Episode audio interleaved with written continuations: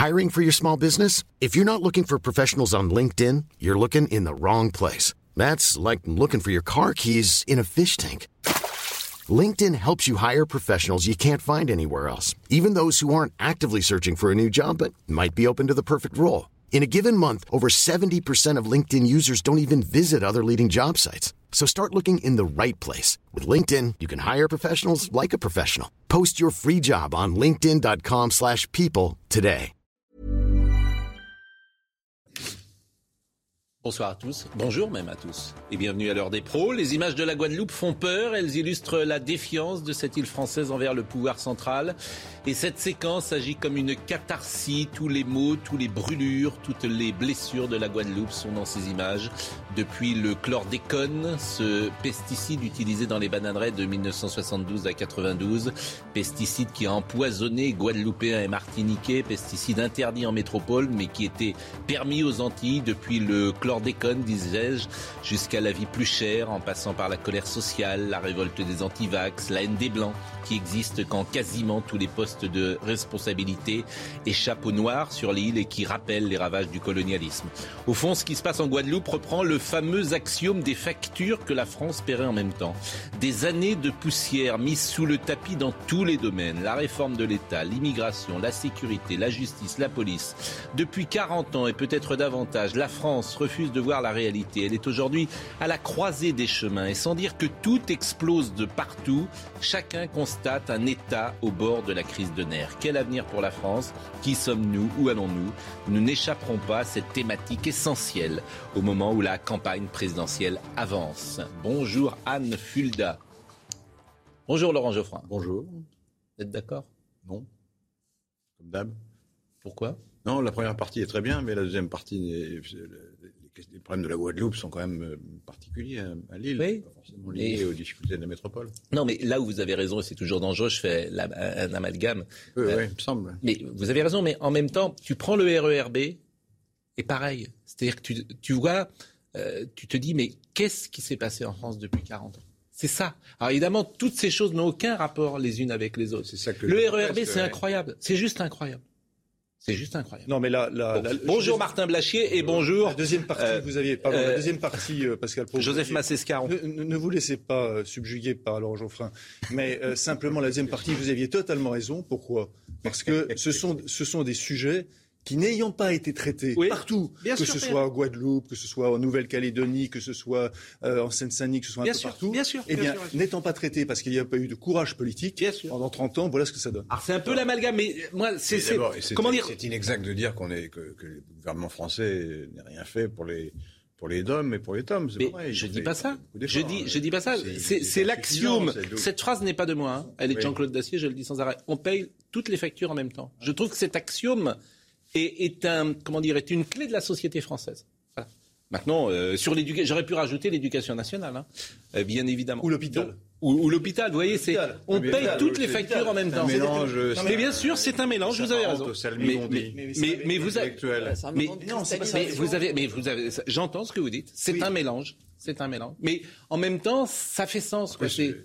C'est- ça fait sens. On n'est pas dans un pays euh, sinistré, à la dérive, c'est pas vrai. Non, bah, j'ai pas dit ça. J'ai dit on est au bord de la crise de nerfs. On est un des pays les plus. Mais- mais- Ah oui, on peut toujours, monde, mais- mais- on peut euh, toujours se consoler. c'est voilà. sûr qu'on peut toujours se Mais c'est- consoler. c'est amusant parce les que- Mais le fait euh, que la France Vous êtes encore dans le déni. C'est-à-dire que par Bah, exemple, déni, je conteste l'idée qu'on est en pleine vous êtes encore dans le déni. Tout à l'heure, on sera avec. J'ai une euh, autre idée de la France que vous. Mais, vous avez raison. Mieux que Mais- ce que vous avez raison. Stanislas Dehaene sera qu'il n'y a avec pas de difficulté. Tout à l'heure, Stanislas Dehaene sera avec nous. Il est professeur au Collège de France. Ce livre est extraordinaire, Mm. franchement, face au cerveau.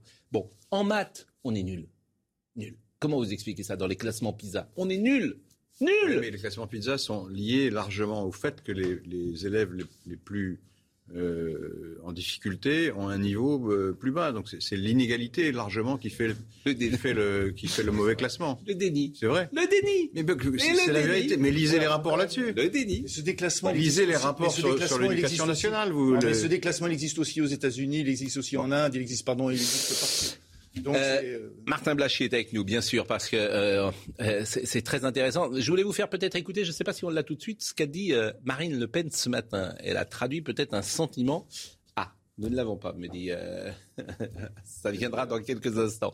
Donc, je vais vous proposer le sujet sur la Guadeloupe. Au, fond, je vous dis ce qu'elle a dit. Elle a dit quoi qu'on fasse, toutes ces restrictions. C'est un peu le sentiment qu'on a tous. Ça sert à rien, en fait. L'épidémie est flambe. Euh, le pass sanitaire, bon, d'accord. Euh, mais l'épidémie est flambe. Donc, toutes les restrictions ne servent à rien, puisque rien. En fait, ce vaccin, il a un truc de bien, c'est qu'il empêche les cas graves. Et à part ça, et c'est déjà pas mal, et c'est même l'essentiel, et c'est l'essentiel. Euh, et, mais à part ça, mais de toute façon, c'est. Il transmet. D'ailleurs, c'est un vaccin. C'est pas le mot d'un vaccin, hein, si vous me permettez. C'est pas ça un vaccin. Hein.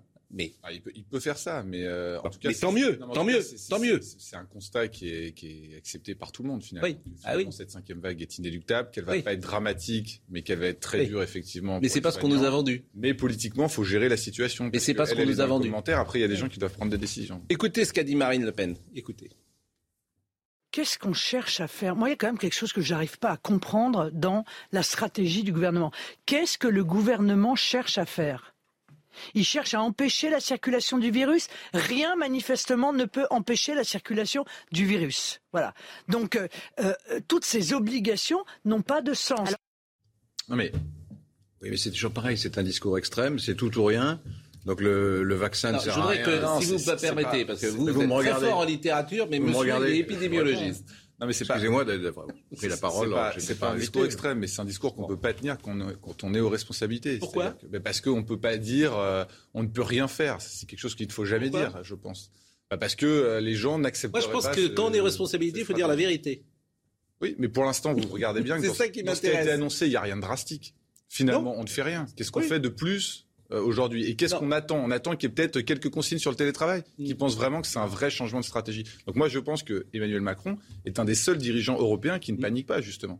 Donc plutôt que de le critiquer, finalement, elle dit ah, la même chose que lui, mais avec un ton un petit peu euh, gouailleur. Bon, bah, là, là n'est pas très éloigné de la stratégie là, gouvernementale. Là, je critique pas euh, là-dessus. mais c'est intéressant parce que rien, comment dire, si, si, si rien n'arrête la contamination, si, euh, en fait, quelque, quelque, chose pour arrêter la contamination, c'est cette fameuse troisième dose qui, visiblement, pendant au moins un laps de temps, hmm. freine la transmissibilité. Le problème, c'est que la majorité des Français hmm. ont reçu leurs deux premières doses il y a moins de six mois. Hmm. Donc, en fait, cette cinquième dose, on peut pas, cette cinquième vague, on peut pas lutter avec la troisième dose parce que la majorité des Français ne peuvent pas encore la recevoir. Donc, c'est vrai qu'il y a un côté inéluctable. Maintenant, quand vous allez voir des soignants qui ont très peur pour les fêtes de fin d'année, vous pouvez pas leur dire on ne peut rien faire. Donc, vous êtes obligé de, de composer. Bon, Jean Castex, en tout cas, oui. Non, pardon, ce qui frappe, c'est euh, c'est ce discours politique, je sais que les politiques font ce qu'ils peuvent, mais ce discours politique qui est tellement fluctuant, hein, entre vacciner, vous ne risquez pas de contaminer les autres. Un, Jean-Michel Blanquer. Deux, avec deux doses, il n'y a aucune chance d'attraper la maladie. Et puis, etc., etc. En permanence, vous avez un discours qui est un discours qui change. Alors, je, je suis d'accord, mais s'il n'était pas donné d'une manière aussi doctorale et péremptoire à chaque fois, d'accord euh, peut-être qu'il y aurait aussi. Qu'est-ce qui compte? Qu'est-ce qui compte? C'est les résultats. Donc les résultats sont pas mauvais, aussi bien sur le plan économique que sur le plan sanitaire. Excusez-moi. On peut toujours dire ils se sont contredits, mais je ne pense pas que c'est un réel impact. Parce que les ah, gens, ce qu'ils veulent, c'est simplement ne pas avoir de restrictions. Ça a précisément un réel impact, excusez-moi, parce que c'est exactement ce que l'on voit aussi en Guadeloupe. C'est-à-dire que ce, le discours politique est un discours qui s'est délégitimé lui-même. De même que le discours scientifique de vos confrères, d'une majorité de confrères, euh, sur tous les plateaux disant tout et le contraire de tout. Moi-même, je ne sais pas honnêtement. Je ne sais pas. Moi, je vous écoute parce que vous m'êtes sympathique. Mais vous pensez que la majorité des Français pensent que la crise a été mal gérée Moi, je pense le contraire. je pense que la, position d'Emmanuel Non, laissez terminer votre argument.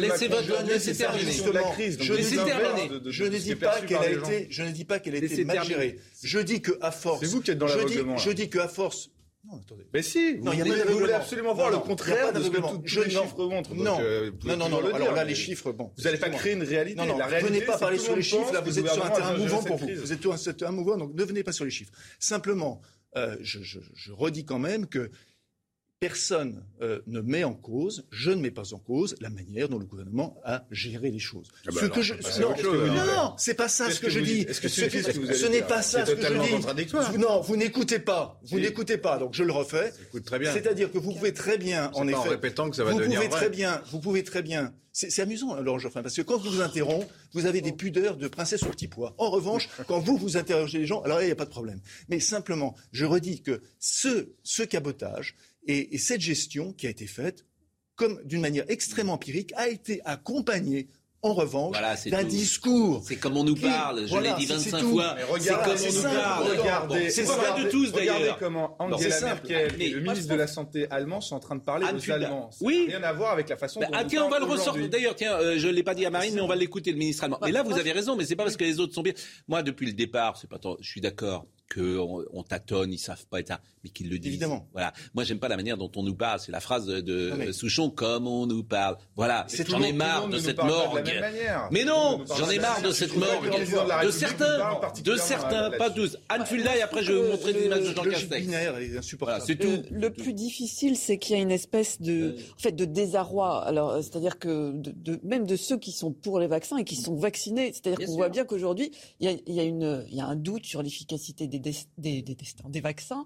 Donc euh, c'est vrai que c'est euh, il faut avoir un discours adapté, un discours qui porte, et puis euh, et puis répondre à cette à cette angoisse qui va monter chez, les Français, parce que on peut plus croire. Enfin, a priori, tout le monde est, prêt et a envie de croire un médecin qui parle, qui qui, qui, dit voilà, il faut se faire vacciner. On a la la majorité des Français se, se, font vacciner volontiers, mais, mais c'est vrai que là, il y a une forme de désarroi et je vois pas très bien comment on peut y répondre. On va voir l'image de Jean Castex et vraiment on pense à Jean Castex et puis à sa famille parce que c'est euh, sa, petite fille de 11 ans qui avait été testée euh, positive et c'est vrai qu'on avait un peu ironisé la semaine dernière quand on le voyait serrer toutes ses mains. Euh, j'avais été le premier à dire ça, mais c'est aussi la preuve qu'on peut pas tenir tous ces gestes barrières, qu'on les oublie parce que la vie, la vie est là. Et puis en même temps, c'est intéressant parce que Jean Castex, il est positif pour la première fois au, Castex, au Castex.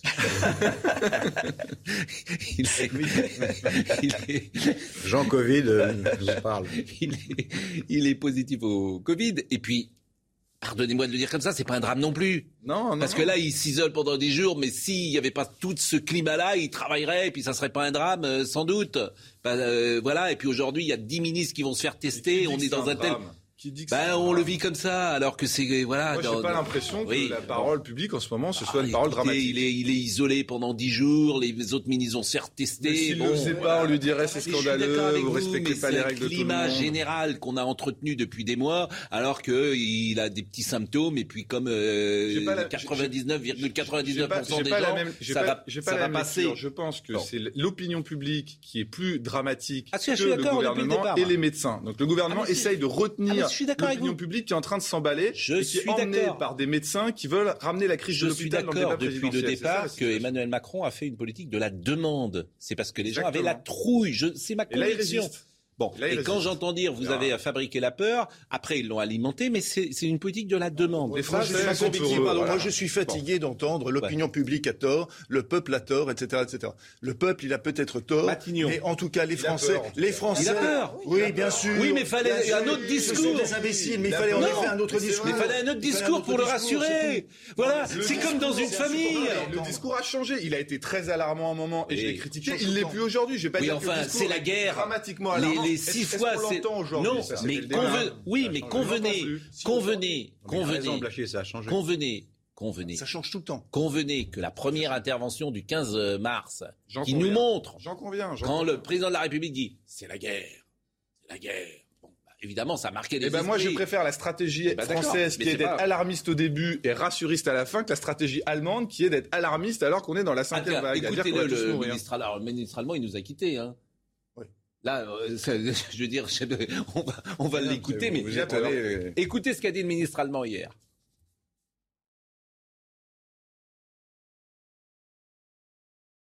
Le ministre allemand. Et du coup, en fait, elle me parle, Marine. Elle me dit, attendez, je ne l'ai pas sous le coude. Je, vous dis tout ce que me dit Marine Lançon. Et, et elle l'a, elle l'a. Donc on l'écoute maintenant. Vraisemblablement à la fin de l'hiver, comme on le dit parfois avec cynisme, Chacun ou presque sera vacciné, guéri ou mort. On sera guéri non, vacciné ou mort. C'est vous dire quand même, c'est dans l'état où on est. Quoi. Non, mais Angela Merkel dit que les mesures sont insuffisantes. Il parle de reconfiner l'Allemagne quand même. il parle de reconfiner vacciner, non vaccinés en Allemagne. On est très loin de ça en France. Alors, euh, qu'a dit Matignon Les poignées de main, on essaye le plus possible de les éviter. On fait attention, mais à certains moments, c'est évidemment compliqué si on ne veut pas se couper du monde. Le Premier ministre est toujours accompagné de son aide de camp sur le terrain après les poignées de main qui lui donnent toujours du gel hydroalcoolique. Ça me fait, je vous jure, ça fait, ça fait presque sourire. T'es obligé de te justifier comme un enfant, quoi. T'es, es, obligé de dire ah bah oui, le Premier ministre, il y a toujours son aide de camp. Ah bah oui, bon. Ce monde me fatigue. Je ne peux pas vous dire autre chose. Ce monde me fatigue. Je pense que le, Premier ministre, il pourrait dire, allez, bon, ben voilà, ça va. Et l'autre jour, euh, il serrait les mains. Pourquoi pas, d'ailleurs? Moi, j'ai été le premier à ironiser, mais tu pourrais avoir un autre... Il aimerait répondre comme ça. Tu pourrais bâtir un autre discours. Voilà, de responsabilité. Pascal, vous avez un problème, parce que c'est vrai. Plusieurs même. Des années, depuis le début de la, pandémique, vous nous avez expliqué qu'il faut faire tout à fait autre chose, il faut parler tout à fait différemment, que le gouvernement est nul, etc. Non, je il, se trouve Que, il se trouve que... Je dis pas ça. si, vous l'avez dit souvent. Si, si, vous l'avez dit souvent. Franchement, c'est pas bien, mais bon, qu'est-ce que vous voulez que je dise Ah bon, vous passez votre temps, à critiquer, Noël, votre temps à critiquer le gouvernement sur ces, sur ces questions sanitaires. Il se trouve que l'opinion euh, pense exactement le contraire. Vous n'avez pas de chance. Alors, D'abord, première chose. Euh, en plus, vous savez très bien que tous les pays euh, ont, réagi. À première chose, quand Emmanuel Macron a repris les choses en main en janvier, février, mars l'année dernière, j'ai salué qu'il se battait contre les enfermistes. Vrai ou faux? Il y a un éclair de lucidité. Au sein de son propre gouvernement, d'ailleurs. Hein, ah non, puisque justement, il se battait contre les enfermistes. mais vous, mais vous avez eu un éclair de lucidité, c'est vrai. Oui. Alors vous, Une ou deux fois. La dernière fois que vous l'avez eu, l'éclair de lucidité, Pompidou était président de la République, vous, hein, parce que franchement, ça arrive pas tout, ça arrive pas tous les jours, hein, si vous me permettez. Bon, euh, là, euh, la cinquième vague. Euh, voyons le sujet de Jules Boiteau. La flambée du nombre de cas positifs inquiète l'hôpital. Selon Covid Tracker, les admissions en soins critiques ont augmenté de 32% par rapport à la semaine dernière. Un chiffre qui interpelle le responsable des urgences du CHU de Bobigny. Ce qu'on surveille comme euh, le lait sur le feu, c'est l'impact hospitalier de cette cinquième vague. On n'est pas submergé par des malades comme ce qu'on observe dans certaines régions d'Allemagne ou d'Autriche. Malheureusement, euh, on peut s'attendre à une augmentation. Dans un courrier envoyé la semaine dernière, la Direction générale de la santé demande déjà aux soignants de se remobiliser pour faire face à la cinquième vague. Et pour éviter des impacts sur les services hospitaliers, ce médecin milite pour la dose de rappel. On sait qu'au bout de six mois, malheureusement, l'immunité procurée par la vaccination diminue. Et ça, c'est une course contre la montre. Il faut absolument que la population soit protégée, immunisée grâce au vaccin le plus largement possible et le plus efficacement possible pour éviter effectivement que ces patients arrivent en réanimation et viennent submerger nos hôpitaux. De nouveaux plans blancs pourraient être décrétés dans les hôpitaux pour faire face au Covid-19 et aux autres virus hivernaux. Bon, bah écoutez, euh, on va voir. Euh, juste pour réagir, c'est pas vrai en fait que l'hôpital a peur de la vague Covid. L'hôpital, il a pas peur de ça. L'hôpital, il a peur de voir 20%. Non, mais il a peur de voir 20% de ses infirmières partir. Il a peur que les hmm. soignants aient envie de prendre leurs vacances de Noël et que ce soit pile au moment où il y ait quelques patients Covid hmm. qui arrivent. Il a peur d'avoir tout le rattrapage à faire. Donc le problème de l'hôpital, c'est un problème qui est systémique. On le rapproche de cette crise Covid parce que c'est de ça qu'on parle en ce moment. Mais le sujet de l'hôpital, c'est pas la crise Covid. Et c'est pas pour ça que bah, les hospitaliers ont envie de prendre la eh ben, parole. mais il n'arrête pas de le dire. Et eh ben, bah oui, à chaque fois que vous avez un hospitalier sur un plateau, vous commencez par lui parler de Covid, il sort le Covid tout de suite et il parle de la situation de l'hôpital public. Donc parlons de l'hôpital public si vous parlez de l'hôpital public. Mais on n'est pas obligé de dramatiser sur cette vague eh Covid dont les hospitaliers eux-mêmes n'ont pas peur. Je suis content de vous entendre dire ça. Alors, alors pourquoi les professeurs d'hôpitaux, pardon, lorsqu'ils viennent, ils dramatisent eux-mêmes? Avant même qu'on ait posé la question. Ça a changé ça aussi. il y a plus de j'avais dit la lianane. Il y a des irréductibles, il y a quelques irréductibles, mais la grande majorité des soignants ne sont pas paniqués par cette vague Covid, ils sont paniqués par la situation de l'hôpital public. Je vous assure que c'est vrai. Ça c'est bien ce que vous dites. Donc en fait, personne n'a vraiment peur et on en parle parce que. Pourquoi on en parle alors? Parce que c'est un sujet auquel les gens continuent de s'intéresser, mais c'est plus forcément dans la peur. c'est peut-être aussi parce que des gens meurent. C'est vous qui faites le menu quand même, non? Bon, les, Vosges. je salue. Alors, on parle pas assez euh, de la presse euh, quotidienne régionale, euh, qui est formidable et, avec caféine aujourd'hui. Vous connaissez caféine? Oui. Tu avoir accès à toute la presse régionale. Moi, j'adore la presse régionale, j'en viens, si j'ose dire. Et euh, je, lis, je lis encore aujourd'hui Presse Océan le matin, très souvent, et, c'est possible. Bon, ah, la une de Vosges Matin, ce matin. Et on salue euh, nos confrères de Vosges Matin. On va la voir, c'est une de Vosges Matin. Euh, le Covid décime une famille en une semaine. En quelques jours, trois membres d'une même famille de Courcelles sous Châtenois dans les Vosges sont décédés de la Covid-19. Dominique Pi, il avait 48 ans, c'est le fils. Odile Pi, euh, c'est la maman, 82 ans. Et Robert Pi, 89 ans, euh, ils n'étaient pas vaccinés, tous les trois. Donc ça, faut le dire. Ils ont été emportés par le virus, laissant le village sous le choc. Il s'agit donc d'un couple et de leur fils. Ils vivaient tous ensemble dans la même maison. Le fils est retrouvé mort dans son lit le 14 novembre, la mère le 15 novembre et le père le 20 novembre. Le village aux 80 habitants est, sous le choc. Je ne sais pas si on est avec euh, le journaliste qui est Olivier euh, Jorba, journaliste à Vosges Matin. Bonjour Monsieur Jorba. Bonjour Pascal, bonjour à tous. D'abord, je vous félicite parce que c'est vrai que euh, cette presse régionale, euh, elle est très importante et, moi je la lis chaque matin et, c'est très. On, devrait la lire davantage encore. Simplement, cette euh, famille, comment est-il possible que cette famille n'ait pas été hospitalisée et, comment se fait-il que ces trois personnes soient mortes aussi rapidement? Alors c'est effectivement un, cas euh, a priori unique pour, euh, pour, euh, pour une seule et même famille. Le fait est que dans les, petits villages des Vosges, comme dans d'autres villages ailleurs en France, on ne sort pas forcément de, toujours de chez soi et, régulièrement quand on a 80 ans et plus. A priori, ça pourrait être Dominique, hein, le, le, fils qui vivait sous le toit familial qui l'aurait contacté et qui l'aurait transmis, qui l'aurait transmis à ses parents. A priori, des parents qui n'étaient euh, pas forcément enclins euh, à se faire vacciner. Mais euh, ils n'ont pas été hospitalisés? Il n'y a pas de médecin qui les a soignés? Alors le facteur déclenchant est le décès constaté par l'un des membres de la famille qui rendait une visite de médicale donc la semaine dernière au domicile familial et qui s'est aperçu au premier étage du décès donc du fils de Dominique. Et euh, à ce moment-là, euh, la famille euh, a donc été alertée, le SAMU également, les secours, et on a constaté effectivement que la maman, Odile, euh, ne se trouvait pas forcément euh, dans, un état de santé euh, très très probant et donc il a été décidé de, l'hospitaliser. Le papa, a priori, se tenait lui debout dans la cuisine ce soir-là et semblait pas plus, plus affecté que ça. Et en fait, tout s'est déclenché dans la semaine qui a suivi et le lendemain, Odile, la maman, est décédée et donc le papa, dans la foulée, ce samedi, là, il y a 48 heures cette histoire est absolument incroyable parce que vous me dites qu'une personne est entrée dans la maison, que le fils était mort, euh, je veux dire, au premier étage et que les parents ne s'étaient pas rendus compte que leur fils était mort? Alors, j'ai pas dit que les parents ne s'étaient pas rendus compte. J'ai dit qu'un membre de la famille est venu rendre donc euh, visite à son à, son à son tonton, en l'occurrence, et qui s'est aperçu du décès. Et il a appelé sa maman en disant que, que, son hôte était décédé. La maman se trouvait assise dans la cuisine, a priori dans un état assez euh, assez compliqué. Et puis, euh, et c'est là que le, des tests ont été réalisés. Et il s'est avéré que, que la famille était était atteinte par le virus. Bah, écoutez, euh, c'est vraiment euh, d'abord d'une tristesse inouïe, bien évidemment, et c'est pourquoi, euh, c'est pourquoi nous avons voulu ce matin, je veux dire, faire un éclairage, faire un focus sur cette cette histoire dramatique, en remarquant quand même que ces trois personnes n'étaient pas vaccinées. c'est quelque chose de courant que vous constatez, par exemple, j'imagine c'est un milieu très rural, que ces trois personnes, des gens qui étaient sans doute un peu retirés, ou qui vivaient euh, retirés, euh, Olivier Jorba, est-ce que vous constatez, vous, sur le terrain, des réticences dans certains milieux euh, ruraux?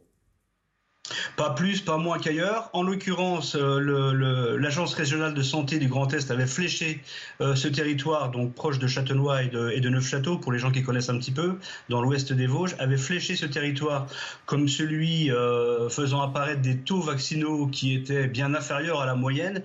Et un comble, hein, c'est que, que pas plus tard que ce jeudi, dans le cadre de l'opération préfectorale Aller Vert, une, une équipe mobile était venue pour justement vacciner des personnes avec un fort taux d'ailleurs de, primo, euh, euh, vaccinants, ce qui, est excessivement rare. Mais bon, il n'y a, pas plus de,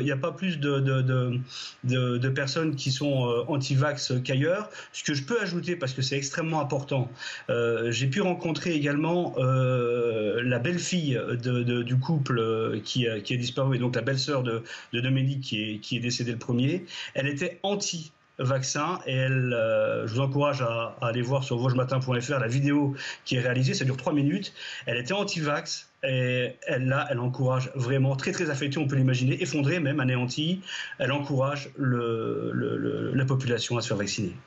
Bah, écoutez, vraiment, merci beaucoup, Monsieur Jorba. Et puis, euh, c'est vrai qu'on parle parfois des la difficulté de la modernité, mais elle a un avantage, c'est-à-dire que, je rappelle, Caféine, je ne sais pas si chacun connaît, je ne veux pas faire de la publicité, mais c'est un site qui permet d'avoir tous les journaux possibles. Oui, et, très bien. et, tous les matins, je, vais euh, regarder euh, les unes de la presse régionale. Et c'est comme ça ce matin euh, que j'ai vu cette une euh, de la presse régionale avec à la une de Vosges Matin. Vraiment merci Olivier Jorba, merci. Et, n'hésitez pas à nous activer si j'ose dire quand des informations. On se fait souvent le reproche à Paris. D'ailleurs c'est vrai avec nos éditorialistes qui sont essentiellement parisiens c'est compliqué parfois pour la presse régionale de venir à Paris, mais moi je trouve que je serais très demandeur de faire beaucoup plus de, comment dire, d'actualité de, euh, en région, si j'ose dire. Merci Olivier, vraiment.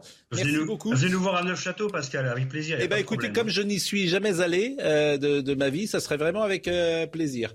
on va marquer une pause. alors, restez tout à l'heure avec nous parce que on, vraiment, on a un invité exceptionnel, Stanislas Dehaene, le cerveau. Ça, c'est extraordinaire, vraiment, le, le, ce dont on va parler tout à l'heure sur la mémoire, sur, sur les neurones. Vous savez, par exemple, est-ce que vous savez, est-ce que vous savez euh, combien on a de neurones? Peut-être que vous en avez plus que d'autres, Laurent. Par rapport à vous, sans doute, oui. à votre avis, vous en avez combien? Je ne sais pas, des milliards, mais Combien? Mais je, combien, je ne sais pas. Eh ben, voilà, vous savez, ben, il y en a 100 milliards. 100 milliards de neurones. Vous vous rendez compte? Vous savez combien ça pèse un, cerveau? Un neurone. Un kilo, un neurone. Est-ce que vous savez combien ça pèse un cerveau? Mais non, mais vous me posez des questions comme ça. Ça, pose, ça pèse 1 kg 3. Et à votre avis, le, le cerveau de deux jumeaux, c'est les mêmes ou pas? Non. Ah, ça, c'est facile quand même à répondre comme question. Ben non, c'est pas facile parce qu'on a tendance à répondre oui. Mais Moi, je dirais non. Des jumeaux. Bah, des jumeaux, question de bon sens. Ils ont le même cerveau ou pas, les jumeaux? Non, je pense pas. Ah, voilà, bah, voilà, vous avez bien répondu. C'est une question de bon sens. Ah, quand on vous piège, voilà. Je testais votre bon sens. Vous en avez d'autres comme ça. Oui, exactement, parce que je veux savoir si vous n'êtes que cultivé ou intelligent. J'ai ma réponse oh. maintenant. La pause. on va parler dans une seconde de la troisième dose. Je ne sais pas d'ailleurs si vous êtes tous passés à la troisième dose ou pas. Non, parce qu'on m'a rejeté. Non, on est rejeté là. on n'a pas l'âge. Ouais. C'est triste. On n'est pas loin. Non, parce que j'avais pas encore les six mois. Ça m'a paru un peu exagéré. Ouais. Idiot même. Ah bah, critiquez pas le gouvernement, s'il vous plaît. vous ne cessez de critiquer la politique du gouvernement. Je ne crois pas que Macron ait donné d'instructions. Vous avez dit que c'était idiot, franchement, c'est pas bien. oui, c'est un peu idiot. Un peu idiot parce que c'est à 10 jours près. Ah bon? Vous pensez comme moi alors? bon, on va voir euh. Mais alors, juste un mot, parce que euh, d'abord, on salue Jean-Pierre Pernaud, notre confrère, qui a annoncé euh, hier qu'il souffrait d'un cancer, cancer du poumon, dans lequel il y a beaucoup de progrès d'ailleurs qui sont faits. On était avec David Kayat il y a quelques jours sur ce plateau, et vraiment, il y a des progrès extrêmement importants. Et comme Jean-Pierre a fait une petite vidéo sur Twitter, avant qu'on reparle du Covid, je voudrais qu'on écoute cette vidéo.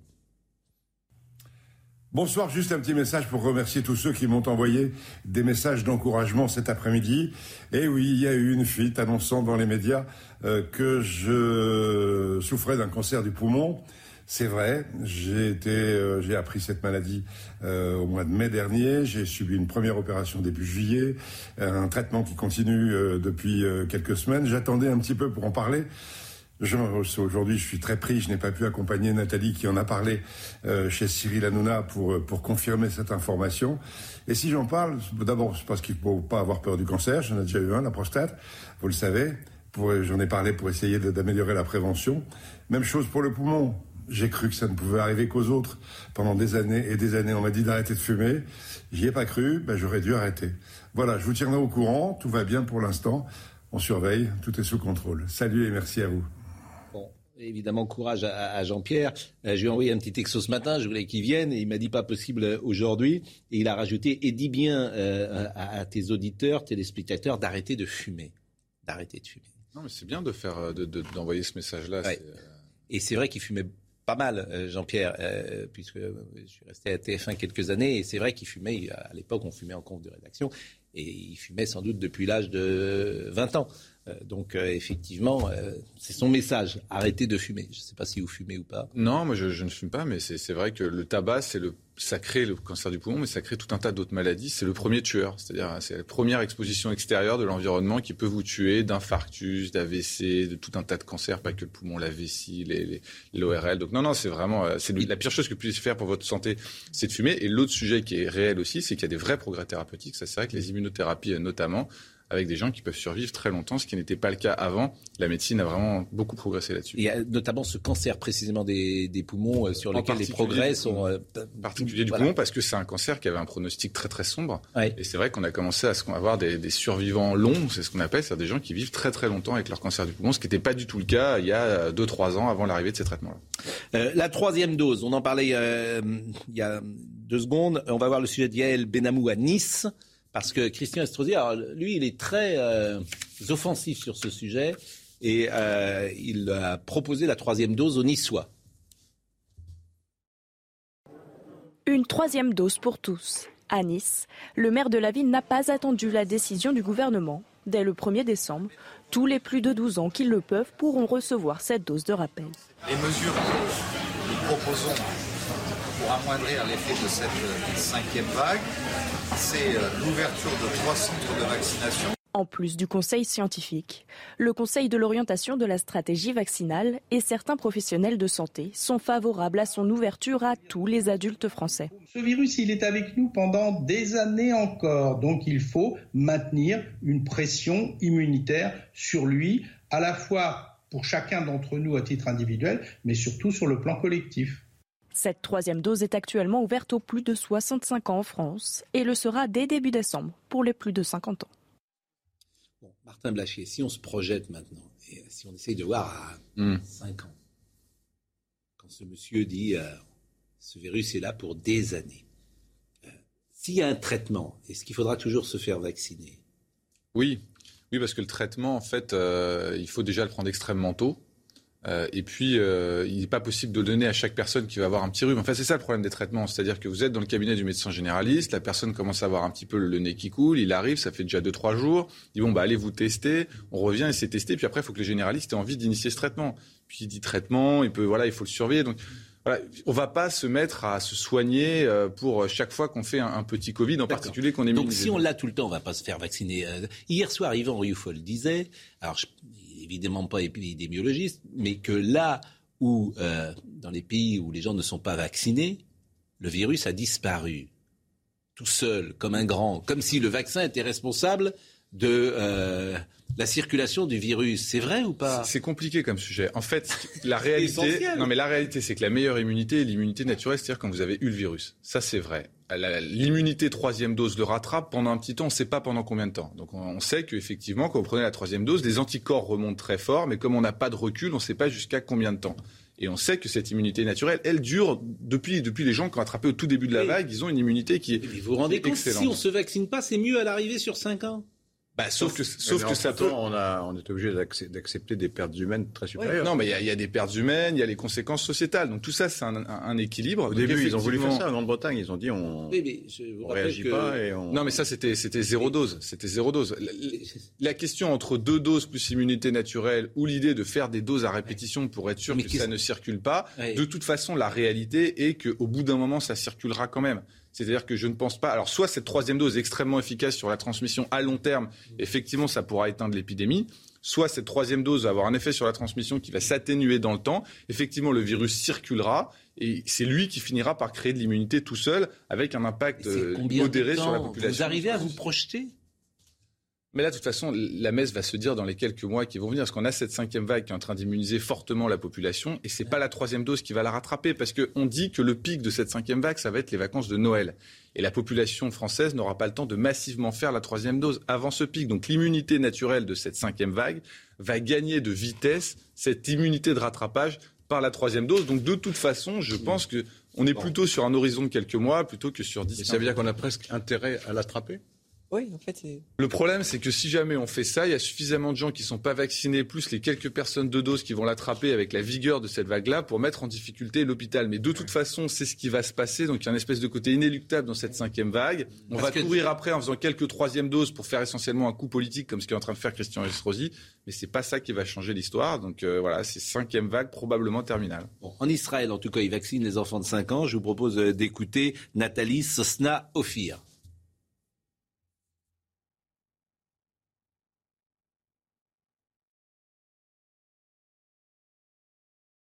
Israël devient aujourd'hui le deuxième pays au monde après les États-Unis à faire vacciner les 5-11 ans. Le premier million de doses de Pfizer spécial enfant a atterri samedi à Tel Aviv et il faudra en administrer deux à trois semaines d'intervalle. La vaccination des 1 200 000 petits Israéliens est censée contenir la cinquième vague de contamination, d'autant plus que près de 50% des nouveaux cas ces dernières semaines a entre 0 et 12 ans et ce, bien sûr, parallèlement la troisième dose dont a déjà bénéficié près de la moitié des Israéliens. Alors point d'interrogation bien sûr la mobilisation des parents. 41% déclarent qu'ils feront vacciner leurs enfants alors que 21% hésitent encore. Hier déjà 350 enfants se sont fait vacciner avant même l'ouverture de la campagne. 40 000 rendez-vous ont été pris auprès des caisses de santé. On peut aussi s'y rendre spontanément. Là, tout est fait pour rendre ce moment le plus serein possible. Ballon ou encore point photo avec la mention Je me suis fait vacciner. Bon, euh, je ne sais pas ce qu'il faut penser de ça, mais quand je vous écoute, je vous assure, et c'est drôle parce que dès le départ, euh, en printemps 2020, j'ai dit il faut protéger les fragiles. Quand je vous écoute, la seule stratégie la plus intelligente, c'était de ne vacciner que les gens fragiles. je suis désolé de vous le dire comme pourquoi vous ne hein. voulez pas vacciner les gens plus jeunes? Qu'est-ce qui vous retient? Pour la raison que vous venez d'expliquer, en disant que l'immunité collective n'était pas forcément atteinte. Mais... C'est-à-dire que quand on vous écoute, la conclusion, c'est de dire on ne vaccine que les fragiles. Hein. Il me semble, je ne suis pas épidémiologiste, mais vraiment, je prends des précautions. Il me semble que c'est la conclusion de ce que vous dites. En théorie, je dis bien en théorie. Non, hein. mais effectivement, il y a une théorie qui. Mais non, il fallait quand même faire deux doses parce qu'il y a quand même hein, des gens plus jeunes qui peuvent l'attraper sévèrement quand ils ont fait. Non, mais qu'ils n'ont pas fait leurs deux doses. Mais une fois que vous avez fait vos deux doses, effectivement, l'idée de laisser circuler un petit peu le virus pour renforcer cette immunité, c'est une stratégie qui se défend. Ben si, votre, si votre hôpital est capable d'encaisser le choc, le problème, c'est que l'hôpital dit qu'il ne peut pas encaisser le choc. Oui, mais si tu as vacciné les gens fragiles, ton hôpital, il ils supportent le choc puisque les gens fragiles n'y vont plus. Oui, mais on n'y arrive pas. C'est-à-dire qu'il reste 10% d'irrésistibles. C'est ça qui est fascinant. C'est des, quoi, vraiment, je, je, je suis pas sûr d'avoir raison, loin de là. De toute façon, c'est ce qui va se passer. Parce que cette troisième dose, comme je vous dis, n'arrivera pas à rattraper ce qui est en train de se passer en ce moment. Donc c'est l'immunité naturelle qui est en train de se produire en ce moment qui va faire ce pic, et c'est pas cette troisième dose qui va le casser. Bon, on referme le Covid. À 45, on va être avec... votre raisonnement, il faudrait confiner les non-vaccinés. Mais ils sont déjà confinés, les non-vaccinés. Ils font rien, Laurent. Ils vont pas au cinéma, ils vont pas au théâtre, ils font rien. Non, mais il faudrait, vraiment bah, les confiner officiellement. Officiellement, c'est-à-dire, vous voulez faire venir le, le GPU dans, votre, raisonnement qui est, qui, est, mauvais, à mon avis. Mais... Et pourquoi il est mauvais Mais parce que, vous, parce que vous voyez bien que si on dit, voilà, on va enfermer tous les non-vaccinés, ça va provoquer une. Mais, j'ai pas, mais est-ce que j'ai dit. en Guadeloupe. Mais, mais, est-ce que j'ai. oui, parce que vous dites, il faut, il faut confiner. mais j'ai pas dit ça, j'ai dit, il faut vacciner les fragiles. Il n'a pas dit qu'il fallait les enfermer. si, vous, avez dit ça, ou qu'il vacciner. Il faut protéger les fragiles et vacciner. J'ai dit protéger. Vous disiez ça avant le vaccin déjà, je me souviens très bien. eh oui. Noël, joyeux Noël. Mais non, mais vous n'avez aucune mémoire de ce que vous dites vous-même, c'est marrant. Mais non, c'est bon. Noémie Schulz, euh, parce qu'on voulait. Alors à 45, on va être avec Christine Kelly. Je voudrais. Christine, elle est guadeloupéenne. Je voudrais qu'elle nous parle de la Guadeloupe parce qu'elle connaît la Guadeloupe. Elle sait de quoi elle parle. Il y a tout dans la séquence Guadeloupe en ce moment. Euh, donc ça, ça m'intéresse. Mais avant ça, euh, François Fillon, euh, l'audition hier, paraît-il que c'était même pathétique de voir, c'est Sophie Obadia qui disait ça hier, parce qu'elle y était présente, Sophie Obadia, qui est avocate. Bonjour, comment dire, Noémie Schulz. Pourquoi c'était pathétique de voir cet ancien ministre, Premier ministre, dans une toute petite salle, répondre à des choses médiocres? Lui qui a été au sommet de l'État et on lui demande de... Bon, à juste titre hein, d'ailleurs, hein, euh, sans doute. Hein. Mais il y a quelque chose là, me disait Sophie, qui l'avait beaucoup frappé, dans, presque humainement. Est-ce que vous avez partagé ce sentiment hier, euh, Noémie Schulz? Alors je ne sais pas si j'emploierais le, mot pathétique. Ce qui est sûr, c'est que François Fillon, il, a changé de ton euh, par rapport au, premier procès. Euh, il est moins, on va dire, euh, il y a moins de, suffisance ou moins de, il est beaucoup plus calme dans sa manière de répondre. Il est moins agacé, par exemple. Il était au premier procès, à chaque question qu'on lui posait, on sentait que vraiment, il, ne comprenait pas bien pourquoi il fallait qu'il réponde à ces questions-là.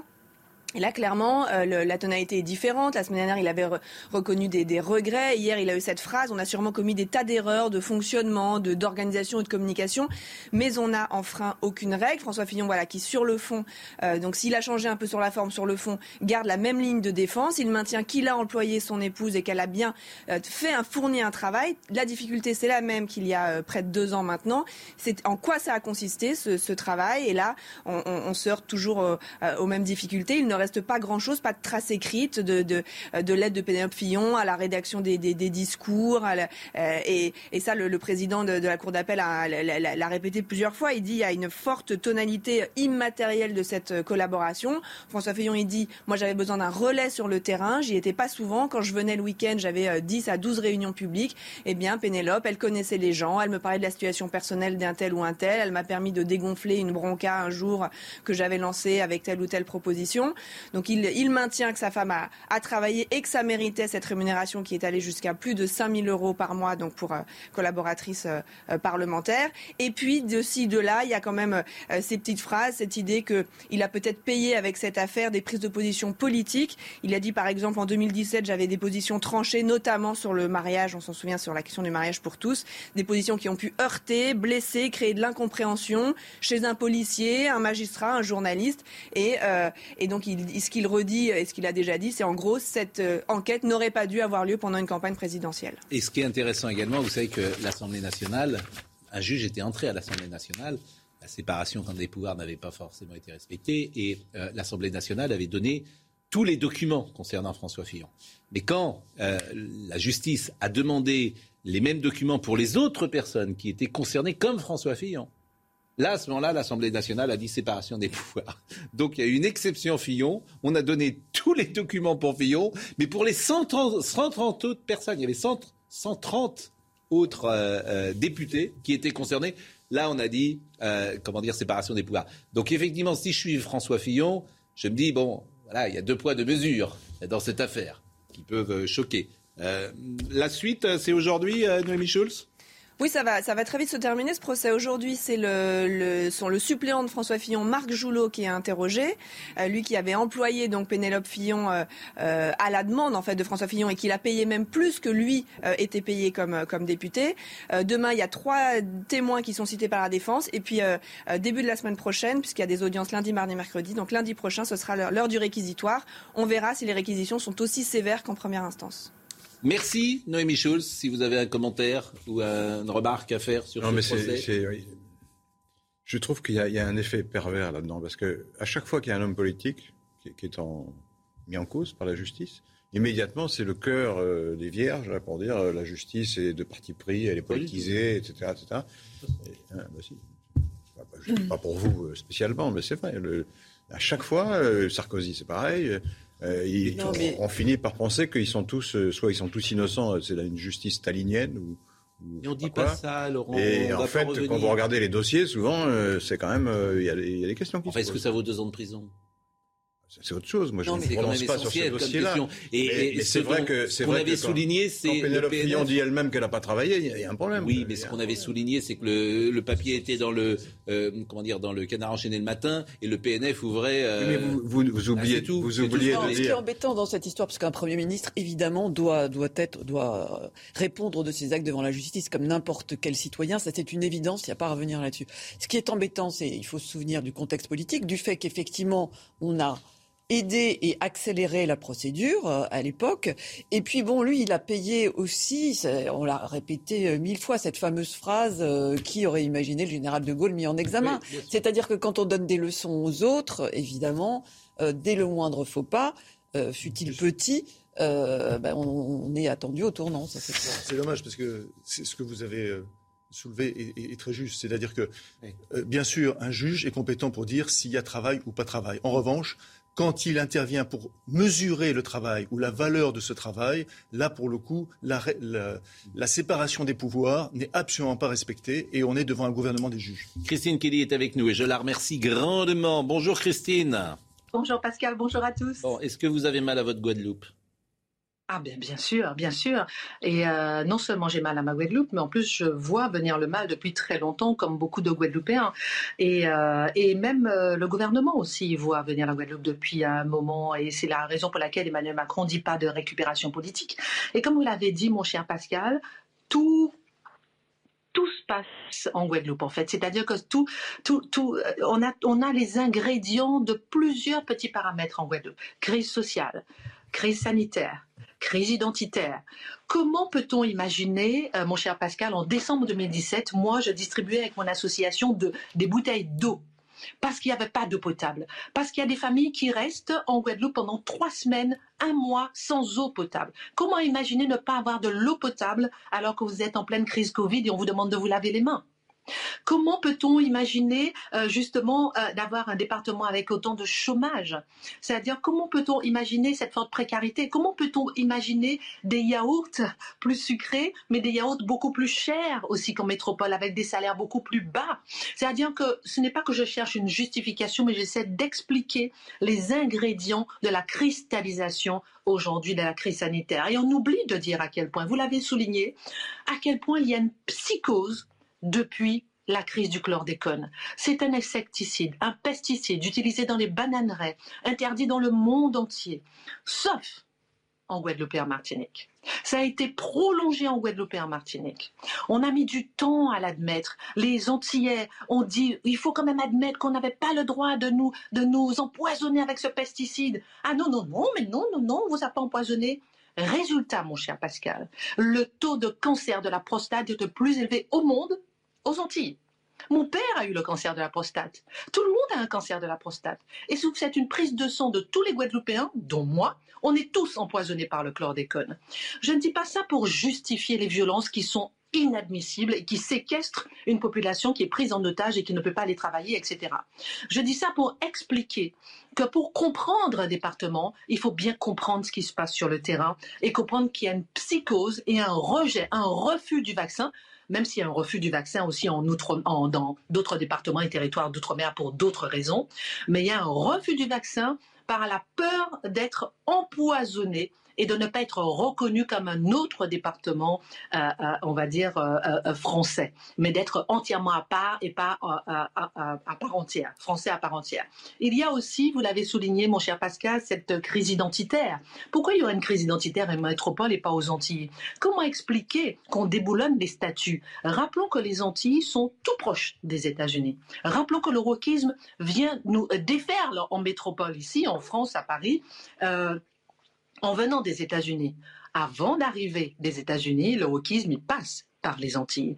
Les Antillais regardent tout le temps euh, euh, euh, ce qui se passe aux États-Unis. Par les paraboles, ils sont tout le temps, ils vivent avec les États-Unis. Ils ont vécu George Floyd, ils ont vécu tout ça. et ceux qui vivent et ceux qui, retrans, aussi sur les différents réseaux sociaux, c'est qu'on cherche des postes à responsabilité on postule, on va se former en métropole, on revient. Et malheureusement, nous, Antillais, on n'a pas les postes, mais on voit un métropolitain arriver et prendre le poste. Je ne dis pas ça pour justifier ni pour dire que c'est vrai, c'est faux, mais c'est ce qui se dit sur le terrain. Et pour pouvoir résoudre les problèmes, il faut juste écouter, vérifier si c'est vrai et ensuite apporter des solutions. Mais ne pas euh, noyer justement cette crise identitaire qui est vraiment euh, réelle sur place avec des chefs d'entreprise qui viennent se former en métropole, qui retournent sur place, qui veulent euh, travailler, qui inventent. L'agritech, en ah, ça a été inventé en Guadeloupe. Il y a une jeune femme qui a inventé des produits de beauté avec des produits de banane. Donc il y a des gens qui font des choses extraordinaires sur place, mais qui ne sont pas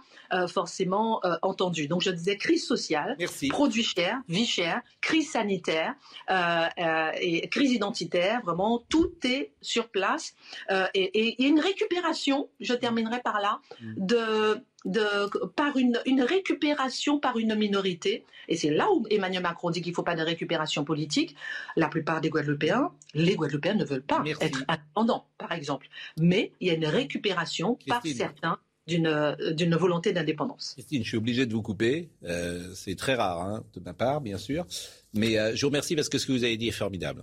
Euh, c'est précis, c'est un témoignage. Vous connaissez, vous savez de quoi vous parlez. Et vraiment, je voulais euh, entendre ça ce matin dans notre émission. On l'entend parfois dans le bureau puisqu'on échange ensemble. Je voulais que vous disiez euh, ce que vous avez dit ce matin.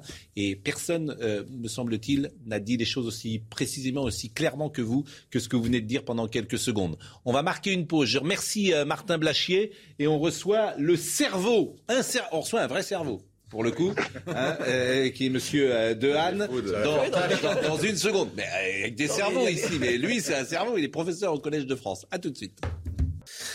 Je vous le disais depuis 9 heures, nous étions très impatients de parler du cerveau. Nous recevons Stanislas Dehaene qui a écrit Face à face avec son cerveau, qui est un livre absolument passionnant. Et, et, je vous remercie grandement d'être avec nous. Vous êtes professeur au Collège de France, vous êtes auteur donc de, de ce livre et vous êtes le spécialiste, un des spécialistes mondiaux du cerveau. Merci de votre accueil. Ben non, c'est moi qui, vous remercie. Et on a une tonne de questions à, vous poser, évidemment. Moi, la première, je voulais commencer par cette affaire d'écran et, notamment la jeune génération. Il y a tellement de choses qui circulent. On dit parfois que euh, les, personnes d'Apple, qui dirigent Apple, ont interdit à leurs enfants de voir des écrans. Je voyais hier dans un restaurant, ou avant-hier dans un restaurant, il y avait un couple qui était en train de dîner et euh, leur euh, enfant, qui avait peut-être deux ans, il lui avait mis un écran sous le nez pour être tranquille. ces gens sont des fous euh, des, criminels ou euh, pour l'enfant, il n'y aura pas de risque non, il faut, il faut pas exagérer. Euh, ce qui est certain, c'est que dès le départ, le cerveau de l'enfant a besoin d'interaction humaine. Il a besoin de langage.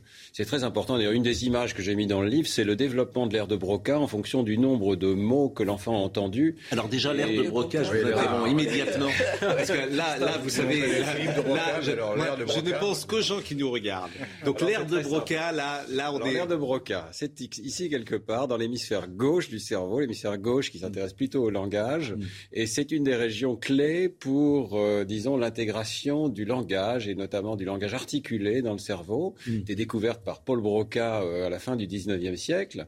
Et euh, on sait que son développement, on le voit maintenant grâce à l'IRM, se produit extrêmement tôt chez l'enfant. Ça, c'est un premier point clé. les parents doivent savoir que le langage, ça n'est pas vers 3 ans ou 4 ans, c'est dès la première année, dès les premiers mois de vie c'est pour ça qu'il faut parler à son enfant. Le cerveau de l'enfant a déjà, déjà des aires du langage et commence à intégrer les informations du monde extérieur. Alors évidemment, s'il est privé d'interaction sociale, euh, parce qu'il est mis face à un écran qui est passif, il n'y a plus d'interaction, euh, ça n'est pas bon pour lui. Et euh, ça ne veut pas dire qu'il faut démoniser les jeux vidéo ou les écrans. On apprend beaucoup de choses aussi avec des jeux mm. vidéo.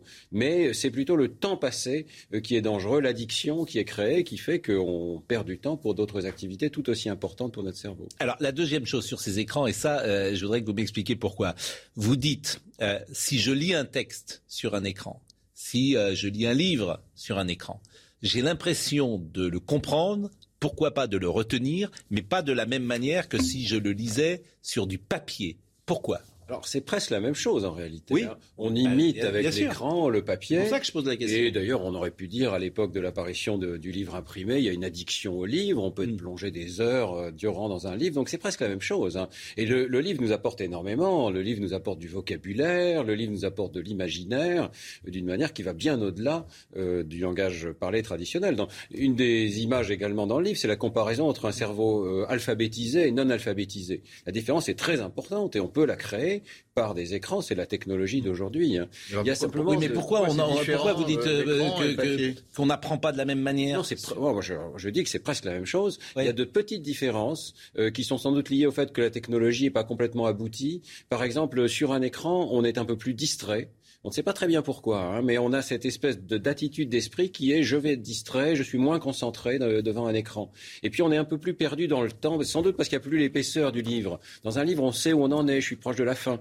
Sur un écran, euh, on n'a pas encore cette information, euh, l'échelle. Comment on le mesure ça? Comment vous mesurez qu'on a qu'on apprend ou qu'on apprendrait moins bien ou qu'on lirait moins bien ou qu'on serait moins bien concentré en lisant ce qu'il faut bien comprendre, c'est qu'il y a peut-être maintenant 50 ans de sciences cognitives, c'est-à-dire d'études du cerveau par le moyen des comportements. Mmh. Et puis ce que j'ai voulu montrer dans le livre, c'est l'extraordinaire développement des technologies pour voir l'activité du cerveau. Maintenant, le cerveau est devenu transparent, la boîte canine est ouverte.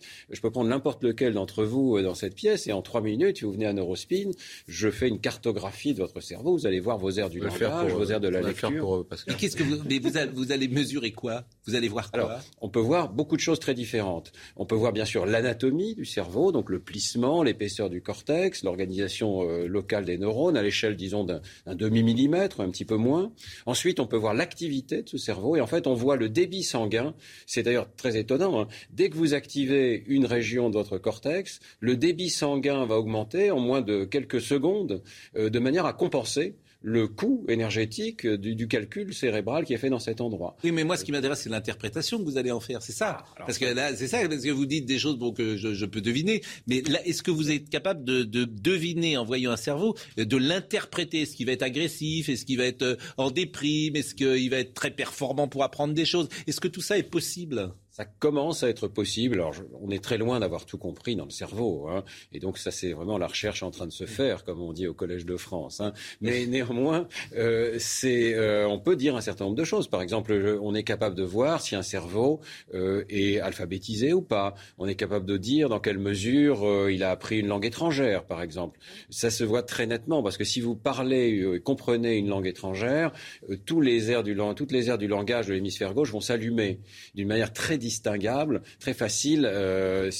très différente du, fait de ne pas comprendre cette langue. Voilà. Alors c'est l'hémisphère gauche, pardonnez-moi, hein, le langage qui fait quand on a un AVC, euh, alors là, on peut plus parler euh, parce que c'est l'hémisphère gauche. C'est à 95%, c'est ça euh, Oui, alors voilà, chez 95% des droitiers, c'est l'hémisphère gauche qui prend en charge le langage. Chez les gauchers, c'est un petit peu différent. C'est plutôt deux tiers des gauchers qui ont le langage dans l'hémisphère gauche. Alors, le, bon, le, cerveau, c'est aussi le lieu de la mémoire. Est-ce qu'on est capable, en, voyant un cerveau, de d'évaluer la capacité de, mémorisation de quelqu'un ou pas?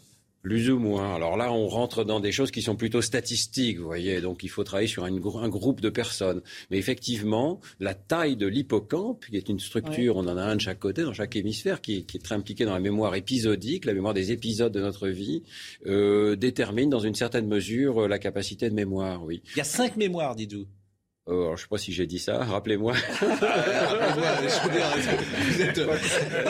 il y a, par exemple, il y a cinq mémoires euh, différentes. Euh, non, là, je pense que vous caricaturez. Non, il y a de la mémoire partout dans le cerveau. Hmm. Euh, le cerveau est, c'est un, ensemble d'organes dans l'organe, si vous voulez. Il y a, on compte à peu près 200 aires cérébrales avec des frontières un petit peu nettes dans le cerveau, et chacune de ces aires stocke des connaissances. Hmm. il y a des connaissances partout dans le cerveau. C'est un organe qui est, qui est flexible, qui est plastique. Quand on dit qu'il est plastique, ça veut dire que littéralement, il bouge. Chacune de nos cellules neuronales, c'est comme un petit animal qui est capable de se déplacer au départ, d'atteindre sa position dans le cortex. Puis ensuite, il y a des sortes de polypes, les dendrites, qui vont, euh, disons, euh, se connecter euh, avec les autres neurones de façon extrêmement stochastique, variable, mobile. Et, on apprend moins, on a l'impression qu'on apprend moins aujourd'hui que lorsqu'on avait 15 ans. On a tous l'impression que quand on a 15 ans, on apprend à une vitesse folle n'importe quoi, tout ce qu'on a appris avant 15 ans, le piano, le golf, le volet, tout ça, même on, l'a gardé en mémoire. Et après c'est plus dur. Moi ce qui m'intéresse c'est est-ce qu'on pourrait progresser, est-ce qu'on mm. pourrait continuer d'apprendre, est-ce qu'on pourrait aller plus vite pour apprendre? Et cette mémoire immédiate euh, qui nous, nous fuit plus le temps euh, euh, passe, est-ce qu'on peut progresser là-dessus? Alors euh, effectivement, vous avez raison, les 20 premières années de la vie, en gros, hein, sont des périodes d'extraordinaire plasticité. Le mm. cerveau de l'enfant produit d'ailleurs beaucoup plus de synapses qu'il en aura besoin à la fin. Donc il y a une surproduction et puis il y a une élimination de synapses qui se produit à différents moments, suivant les aires du cerveau, euh, et qui euh, fige la plasticité. Donc mm. effectivement, ensuite, à l'âge adulte, on est moins plastique. On ah conserve une... Là, il n'y a rien à faire? Ben, malheureusement, ah euh, c'est un sujet de recherche en soi, parce que pour, pour la clinique, ce serait extrêmement intéressant de pouvoir ouvrir la plasticité. Oui, alors l'exercice physique en particulier est important, l'oxygénation du cerveau, et puis bien sûr les exercices mentaux. Il y a d'apprendre des choses, euh, bien sûr, gratuitement. bien sûr, et on peut, on peut apprendre encore euh, toutes sortes de mm. choses, et on ne comprend pas encore très bien pourquoi certains circuits se figent et d'autres restent plastiques. Par exemple, mm. on a l'impression qu'une partie du lobe temporal, qui est impliquée dans le vocabulaire, reste plastique. On peut mm. apprendre des mots nouveaux à n'importe quel âge de la vie. Par contre, apprendre une langue étrangère, on aura toujours un accent étranger. Apprendre la grammaire d'une langue étrangère, c'est très difficile. Ces, circuits-là ont l'air d'être beaucoup plus figés. Et là encore, on le voit hein, chez l'animal, on voit que les neurones s'entourent d'une sorte de gaine rigide qui les empêche de bouger, littéralement. La plasticité se fige. il y a deux choses. Il, y a, le fait que lorsqu'on voit d'ailleurs, si on voit des images, euh, on a l'impression que vous décrivez en fait le cerveau comme les astronomes décrivent les galaxies. Donc déjà, ça c'est absolument, je trouve, C'était mon but. Hein. Je voulais faire un beau livre. Et d'ailleurs, ce livre, on va, le montrer parce que ce, livre, en fait. Euh, euh, les éditions Odile Jacob n'ont pas l'habitude, n'ont pas l'habitude, bah oui, j'aime les livres, hein, n'ont pas l'habitude en fait de faire ce type de livre. Et ça, c'est vous qui l'avez décidé. Mm. Absolument. Bah, c'est une nouvelle maquette parce que le cerveau, bah, d'abord, le cerveau c'est horizontal, hein, donc pour le voir bien, il faut qu'on le voit euh, comme ça, voilà. Alors, je vais vous montrer justement des images et à toutes les échelles. Bon, je remercie Odile Jacob, d'ailleurs, que j'avais eu au téléphone, euh, et pour euh, préparer cette émission. Alors, j'ai quatre euh, photos que je vais vous montrer. Les neurones. Regardez bien cette image. Chaque neurone y possède une couleur différente, et pourtant, c'est une image brute réalisée sans trucage, ni coloriage par ordinateur. La souris qui a été scannée possède réellement des neurones multicolores que l'on peut visualiser au microscope à fluorescence. Leur couleur permet d'en suivre toutes les arborescences en trois dimensions sans les confondre entre elles. Décryptez-moi cette image. Et pas tant, non Ah oui, c'est exceptionnel. Même. Chez certains organismes, on est capable de voir tous les neurones un par un. On a 100 milliards de, neurones. Alors chez l'homme, on n'en est pas encore là. C'est les plus petits organismes. On voit jusqu'à 100 millions de neurones. Et ils sont tous connectés. Parce que moi, il y a une définition que j'aime bien de l'intelligence. Parce qu'on faudra qu'on nous dise à la fin de notre vie ce qu'est l'intelligence. Parce que tout, euh, voilà. Mais c'est voilà interligéré, interligéré, tout, faire tout liens. Voilà, faire le lien. Ça, c'est une définition possible. Absolument. Mais ça veut dire qu'il y a de l'intelligence vraiment partout dans le cerveau. Il y a une intelligence visuelle pour reconnaître des visages. Et je décris en détail hein, les circuits d'organisation qui nous permettent de de reconnaître des visages et des personnes particuliers. Il y a un neurone, par exemple, qui répond euh, à Luke Skywalker dans le livre. Oui, Luke Skywalker, exactement. Nous avons sans doute tous dans notre cerveau des neurones qui répondent à chacune des personnes, y compris les personnages de films que nous connaissons, sont des neurones individuels qui se sont spécialisés au fil de l'apprentissage. vous, dites juste que, pardonnez-moi, vous dites juste que les, les enfants peuvent apprendre plus vite hmm. que les plus puissantes des machines. Alors ça, c'est ma thèse, effectivement. On sait bien qu'il y a eu des progrès de l'intelligence artificielle qui sont extraordinaires, hein, mais aucune de ces intelligences artificielles ne reproduit ce que fait notre cerveau, qui apprend avec beaucoup moins de données et de façon effectivement beaucoup plus rapide et qui apprend aussi à un niveau d'abstraction qui est beaucoup plus élevé. Mmh. le cerveau du bébé, c'est comme un petit scientifique en herbe.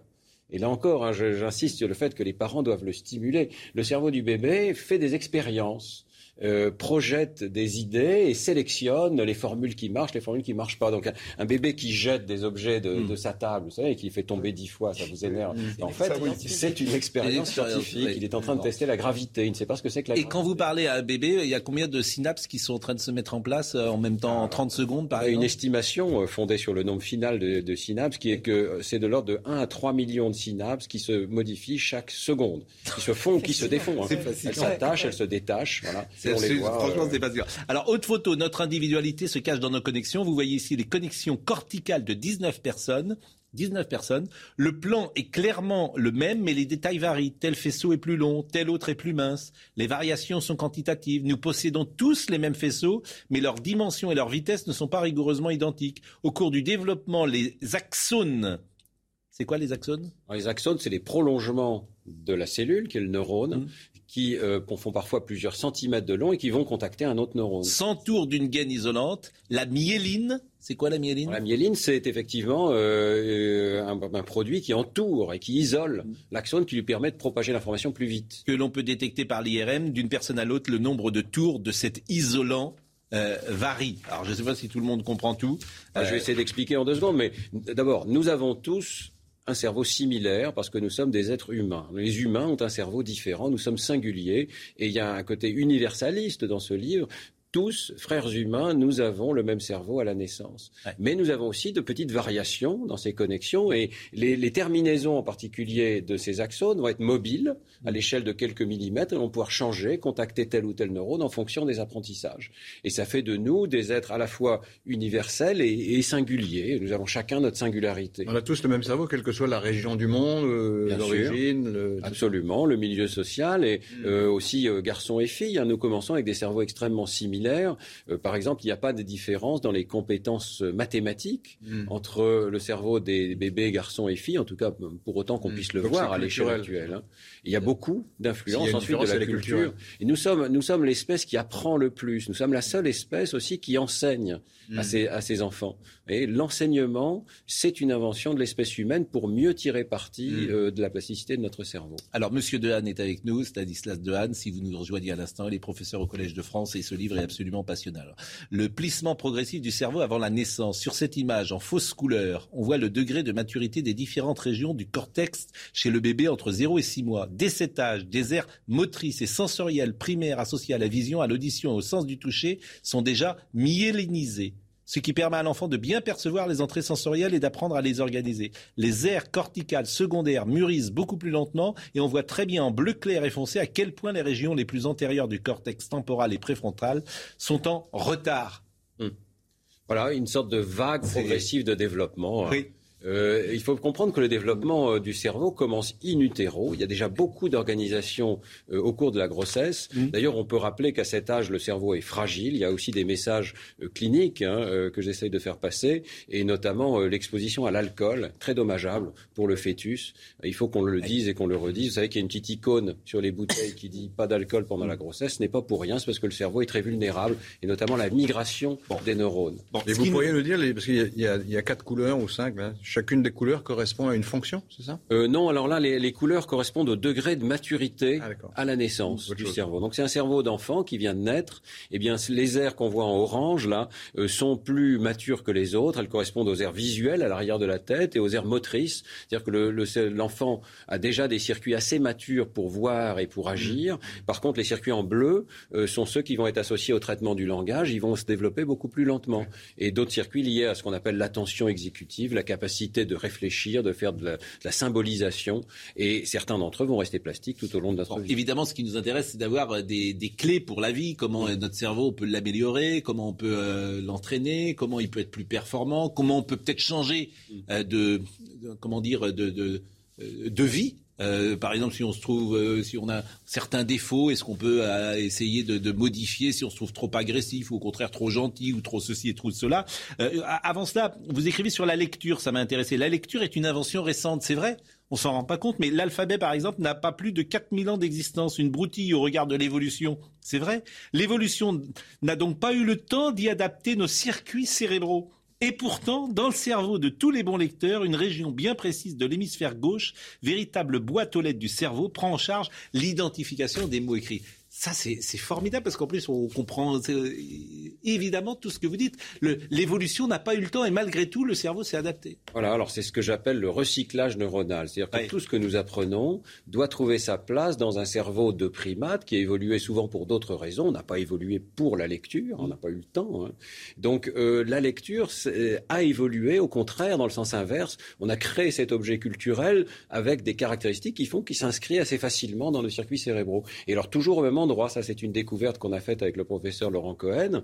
Euh, il y a une petite région du cerveau qui est la même chez tous, ici, euh, en, arrière de la tête, à gauche, euh, qui prend en charge la reconnaissance des chaînes de lettres. Mm. Lorsqu'on apprend à lire, ben, les lettres, la forme particulière des lettres qu'on a apprises mm. s'inscrit dans cette région. Le cerveau est un statisticien. Il fait des statistiques sur les lettres. Il vous dit, ah, le, la lettre E va souvent avec la lettre N ou avec la lettre R, mais pas avec la lettre Q, par exemple. Alors, quand on vous lit, évidemment, on ne peut pas être religieux.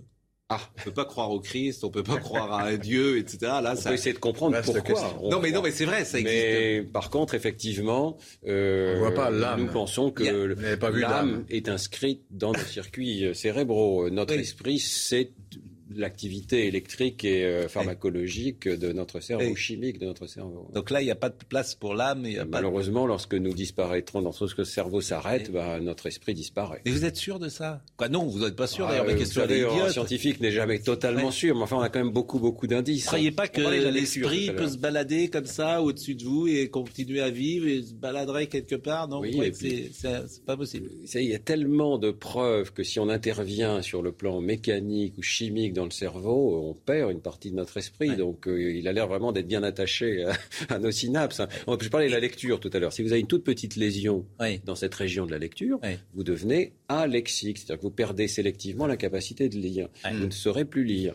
Et ce sera très difficile de réapprendre à lire parce que ce circuit est, devenu figé à l'âge adulte. Et c'est très fragile. Pour pratiquement l'ensemble de notre esprit. Euh, nous savons très bien que des drogues, par exemple, peuvent nous faire changer totalement. Cannabis, ça attaque beaucoup le cerveau, non? euh, oui, enfin, en tout cas, ça modifie les états d'activité du cerveau. L'alcool? Oui, alors l'alcool et la nicotine sont des drogues autrement plus sérieuses que le cannabis, il faut le dire quand même clairement, hein, puisque notre culture a l'air de faire une, hiérarchie qui n'est pas tout à fait en ligne avec la hiérarchie que feraient les, neurobiologistes. Et qu'est-ce qui est bon alors pour le cerveau Si on veut bien l'entretenir, est-ce qu'il y a des aliments? Est-ce qu'il y a des Est-ce que l'amour, par exemple, c'est bon pour le cerveau? Est-ce que le sexe, c'est bon pour le cerveau? Que... Non, mais c'est important. de, chez l'enfant, euh, l'activité physique, euh, la bonne nutrition, très important. Mais c'est quoi la bonne nutrition? Bah, Ça veut dire qu'on a besoin euh, de, vitamines et on a besoin, euh, dans l'enfance, on a besoin d'énergie. Mm. C'est assez frappant. Hein. Euh, à l'âge adulte, le cerveau consomme à peu près 20% de l'énergie du corps, ce qui est déjà énorme. Mais chez les petits, c'est encore plus. Ça peut aller jusqu'à 50%. Et donc, ils ont besoin de glucose, ils ont besoin d'un petit déjeuner le matin. Par exemple, l'action dans les écoles pour dire tous les enfants doivent avoir un petit déjeuner le matin, c'est mm. très important. Mm. On ne peut pas avoir cette plasticité sans que ces cellules soient nourries de l'énergie dont ils ont besoin. Et puis, je rajoute un élément fondamental, c'est le sommeil. Oui, mais j'allais vous en parler du sommeil. Est-ce qu'il y, a un gène du sommeil ou est-ce qu'on peut essayer de travailler son sommeil pour... Euh, euh, on dit que certains dorment 4 heures, d'autres ont besoin de, de 12 heures. Est-ce que c'est possible de modifier ça avec le cerveau? Il est très important de bien dormir et c'est assez facile de le modifier. Il suffit d'aller se coucher plutôt que de regarder Netflix toute la nuit. Oui. Euh, donc, je suis d'accord avec vous, mais beaucoup rêveraient d'être en pleine forme en dormant 5 heures et d'être en... Bon, non, ça n'est pas possible. Le sommeil est un état physiologique indispensable à la formation du cerveau. Et j'insiste particulièrement chez les jeunes enfants. Parce qu'on sait maintenant que euh, la plupart des enfants sont en manque de sommeil. Mm. Euh, on ne respecte pas les normes qui sont celles de l'Académie de pédiatrie, qui tiennent compte tout simplement de la physiologie du cerveau. Et donc, il est important de dire aux élèves et de dire aux parents dormez mieux, dormez plus, trouvez les conditions pour bien dormir, y compris la sieste chez les petits. Ah et, toute euh, cette activité dans le sommeil, ça n'est pas juste pour nettoyer son cerveau. Mm. Le cerveau est actif pendant le sommeil. Il travaille, mm. il enregistre, il recode les informations qu'il a vécues dans les journées précédentes. Il rejoue les événements, et ça on le voit très très bien chez l'animal, ce qu'on appelle le replay. Euh, il rejoue dans le même ordre les activités neuronales qu'il a vécues euh, pendant la veille et il les enregistre. Est-ce que vous avez découvert l'inconscient? Alors il y a beaucoup d'inconscient dans le cerveau. Ça, ça a été un de mes grands sujets de, de, de, de travail. On continue de travailler là-dessus. En fait, pratiquement toutes les aires du, du, cerveau travaillent sur un mode inconscient. Elles sont capables de traiter des entrées-sorties sans, que nous en soyons conscients. Voilà. Euh, la ça correspond à l'inconscient des psychanalystes? Non, pas du tout. Non, pas du tout. Je pense que là, il y a, avec la psychanalyse, il y a quand même nettement une rupture euh, par rapport aux connaissances qu'on a. Vous voulez dire que la psychanalyse n'est pas corroborée par vos recherches c'est ça que vous voulez dire? Moi, je trouve que c'était, un, si vous voulez, un mouvement historique hmm. intéressant, mais qui avait très très peu de données qui n'était pas fondé sur l'expérience. Et euh, donc, euh, effectivement, aujourd'hui, on découvre que l'inconscient, ça va bien au-delà de ce qu'avaient dit les psychanalystes. Il y a des traitements inconscients à toutes les étapes euh, du cerveau, depuis les aires visuelles. Il est évident que nous ne sommes pas conscients de la manière dont nous reconnaissons un visage, par exemple. ah, ça, vous l'écrivez, justement. Comment reconnaissons-nous un visage Chez les primates, dont notre espèce fait évidemment partie, les signaux sociaux sont tellement essentiels à la survie que le cerveau y dédie des circuits spécifiques. C'est une découverte de l'IRM fonctionnel, il existe au sein des aires visuelles de notre cerveau des portions de cortex qui ne répondent qu'au visage. Oui.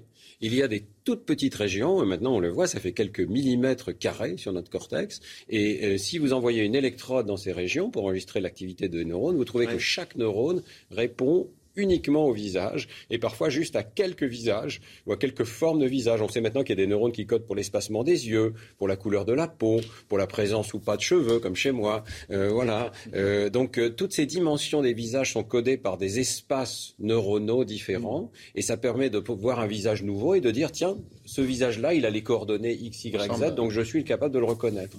Alors, exit la religion, exit la, psychanalyse. Est-ce que, est-ce que vous risquez pas euh, euh, d'avoir l'accusation de scientisme? Je ne sais pas ce que c'est que le scientisme. Je pense que nous sommes tous à la recherche de. la science. Nous sommes tous à la recherche de la vérité. Il n'y a pas 36 manières de trouver la vérité. Euh, l'approche scientifique est la manière qu'on a de questionner le monde, d'essayer de, de, de, vérifier expérimentalement si telle ou telle de nos idées est juste. On a beaucoup d'idées préconçues. En fait, c'est comme ça que fonctionne le cerveau. D'ailleurs, on projette sur le monde extérieur des idées. Mais il faut quand même aller voir si ça colle ou pas. Et c'est là que le scientifique intervient pour dire essayer de douter un peu à l'avance de vos idées, certaines ne sont pas sûres, et puis allez voir. Et grâce à l'imagerie cérébrale, maintenant, euh, on en voit beaucoup. Pardonnez-moi, la part du rêve est où? À part du rêve. Euh, les scientifiques rêvent beaucoup, je crois. Euh, les scientifiques euh, sont un peu comme des artistes. mais comment vous entendez votre question C'est le, rêve la nuit ou le rêve, De manière scientifique ou c'est la part de rêve dans son activité C'est quoi la question dans le, Du point de vue scientifique. Oui. Quand, voilà, quand vous, parlez du sommeil, il y a le rêve, bien sûr. Et cette part de rêve, est-ce que ça se trouve dans une région du cerveau? Le rêve de la, nuit. Là. Oui. là, vous me posez une question un peu difficile. Je suis pas sûr que j'ai la réponse. Il, y a, il, y a, énormément d'activités spontanées dans le cerveau. Donc, euh, le cerveau euh, n'est pas juste euh, enfin, n'a pas son activité qui est imposée par le monde extérieur. Il a son autonomie et même lorsque vous fermez les yeux, lorsque vous rêvez, il reconstitue de lui-même toute une série d'activités qui reproduit en partie ce qui s'est passé dans les jours précédents, puis en partie en diffère. Voilà. Et le rêve recombine des éléments de la réalité. Et on est capable de le voir dans une certaine mesure. Il y a dans, dans ce livre un décodage du rêve qui a été réalisé par un scientifique, Kamitani. On, est, on voit le rêve exprime, euh, exprime la personnalité des gens ou c'est une activité aléatoire? Alors, c'est une sorte de simulation du monde extérieur. Hmm. Donc, euh, oui, ça traduit euh, notre anxiété, les points qui ne sont pas résolus, hmm. et puis tout simplement la simulation qui tourne. C'est extraordinaire d'ailleurs de penser qu'on emmène tout ça dans notre cerveau. Notre hmm. cerveau est fait de modèles du monde extérieur. On peut analyser les rêves avec une certaine pertinence, du coup? Euh, oui, bon, je crois, effectivement, mais euh, souvent comme une combinaison aléatoire de phénomènes sur lesquels notre cerveau doit travailler. Mm. Euh, il essaye de trouver la solution, il, il crée des modèles. c'est intéressant du point de vue de l'intelligence artificielle. L'intelligence artificielle a souvent besoin de plus de données. Eh bien, une des théories, c'est que pendant le rêve, notre cerveau recrée des données euh, qui permettent à ses propres réseaux d'apprendre mieux. Vous voyez, il enrichit ses propres données. Et juste, le, cerveau, c'est aussi le, lieu des émotions. Euh, est-ce qu'on voit euh, sur un, cerveau une personne qui est anxieuse, parce qu'elle évoquait un peu, qui est agressive, mais on n'avait pas vraiment eu la réponse, qui est agressif Est-ce qu'il y a des, est-ce que c'est des, des, des, choses qui se voient aussi euh, dans l'imagerie euh, aujourd'hui Oui. Euh, d'abord, on ne fait plus de différence entre émotion et cognition. Tout ceci, ce sont des calculs de notre cerveau. Et d'ailleurs, les émotions sont extrêmement utiles à notre raison. Notre raison est guidée par des émotions qui lui disent là, il y a de bonnes chances que ça fonctionne. Là, tu vas dans la mauvaise direction. et donc, toutes ces émotions ont leur raison d'être dans l'évolution. effectivement, souvent, elles ont des circuits spécifiques, euh, souvent sous-corticaux, dans des noyaux en deçà du cortex, parce que ce sont des circuits très anciens, tout simplement. Le circuit de la peur, par exemple, est extrêmement... Oui, c'est euh, paraît-il le premier des sentiments de la peur. Euh, peut-être, je ne sais pas si on peut dire ça, mais en tout cas, c'est un circuit très profond, très inscrit, et qui a des réactions innées. On est, on est plus intelligent quand même euh, qui a mille ans. Moi, j'ai l'impression que l'humanité. Non, mais sérieusement, c'est certain. Euh, euh, quand on voit comment étaient les sociétés il y a mille ans, aujourd'hui, elles sont plus tolérantes, elles sont plus ouvertes, elles sont plus. Bah, vraiment, c'est quand même très positif, ça, de dire que l'être humain est plus intelligent qu'il n'était il y a. Oui, mais ça s'est traduit dans le cerveau. Euh, bon, j'en suis persuadé, bien sûr, oui, bien sûr. On est plus euh, L'apprentissage de la lecture, l'apprentissage des mathématiques sont des compléments euh, extrêmement intéressants à notre cerveau. Je, je parle d'outils mentaux. Je pense que le projet éducatif, c'est d'ajouter à notre cerveau de véritables outils, euh, comme euh, on a pu en inventer au tout départ des outils en pierre taillée, mais cette fois-ci, ce sont des outils mentaux. Et à part nous, qui, à part nous, dans l'espèce humaine, quoi, dans l'espèce mm. vivante, qui est intelligent? Ah. Ah, ça dépend comment vous définissez l'intelligence. Bah et ça, c'est assez difficile. Euh, il y a une intelligence sensorimotrice qui est présente pratiquement chez tous les animaux, hein, qui n'est pas négligeable. Hein, la capacité d'agir, mm. euh, c'est quand même quelque chose. Sauf que le chien aujourd'hui a la même vie qu'il y a 10 000 ans alors que l'être humain n'a pas la même vie qu'il y a 10 000 ans. Mais le chien, non, euh, le chien, non, parce qu'il a été apprivoisé et il a donc développé euh, des capacités spécifiques en étant apprivoisé. Oui, mais il a été apprivoisé par les autres, c'est pas de lui-même. Vous voyez, bah, alors, je ne sais pas, le crocodile a la même vie qu'il a. Il est, il est pareil, le crocodile qui a 10 000 ans. C'est le même. Dans une intéressante. non, mais c'est le même, alors que nous, on n'est pas le même. Vous avez raison, il y a quelque chose d'extraordinaire dans l'espèce humaine, c'est qu'on arrive à se transformer nous-mêmes. Oui. C'est-à-dire ce que je dis un peu dans la conclusion du livre, c'est que euh, l'avenir de notre cerveau est entre nos mains. Oui. Et il ne faut pas forcément avoir peur des neurotechnologies parce qu'en fait, avec l'éducation, on n'a pas cessé de transformer notre propre cerveau. On a inventé de nouveaux outils pour aller au-delà de nos capacités initiales. Et les technologies qui permettent de se connecter maintenant, d'avoir des puces qui permettent de décoder l'activité cérébrale, eh bien, c'est le nouvel avatar de euh, cette euh, question. Euh, connais-toi toi-même et essaye de te dépasser. Ben, ça me paraît une excellente euh, conclusion. Connais-toi toi-même. Euh, ben, Marc Aurel rejoint euh, Stanislas Dehaene. Vraiment merci parce qu'en fait c'est passionnant. Et vous êtes très, comme vous êtes prof, effectivement, on comprend, vous êtes très pédago, donc c'est très agréable pour nous.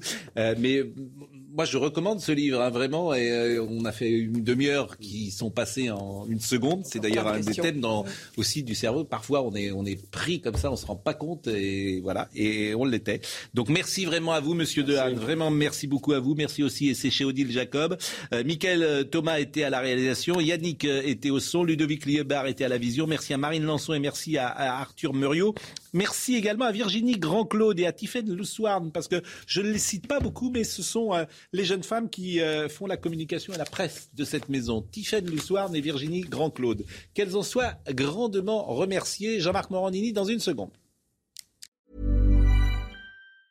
Even when we're on a budget, we still deserve nice things.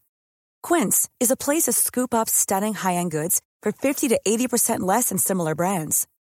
They have buttery soft cashmere sweaters starting at $50, luxurious Italian leather bags, and so much more. Plus, Quince only works with factories that use safe, ethical, and responsible manufacturing. Get the high-end goods you'll love without the high price tag with Quince. Go to quince.com/style for free shipping and 365-day returns.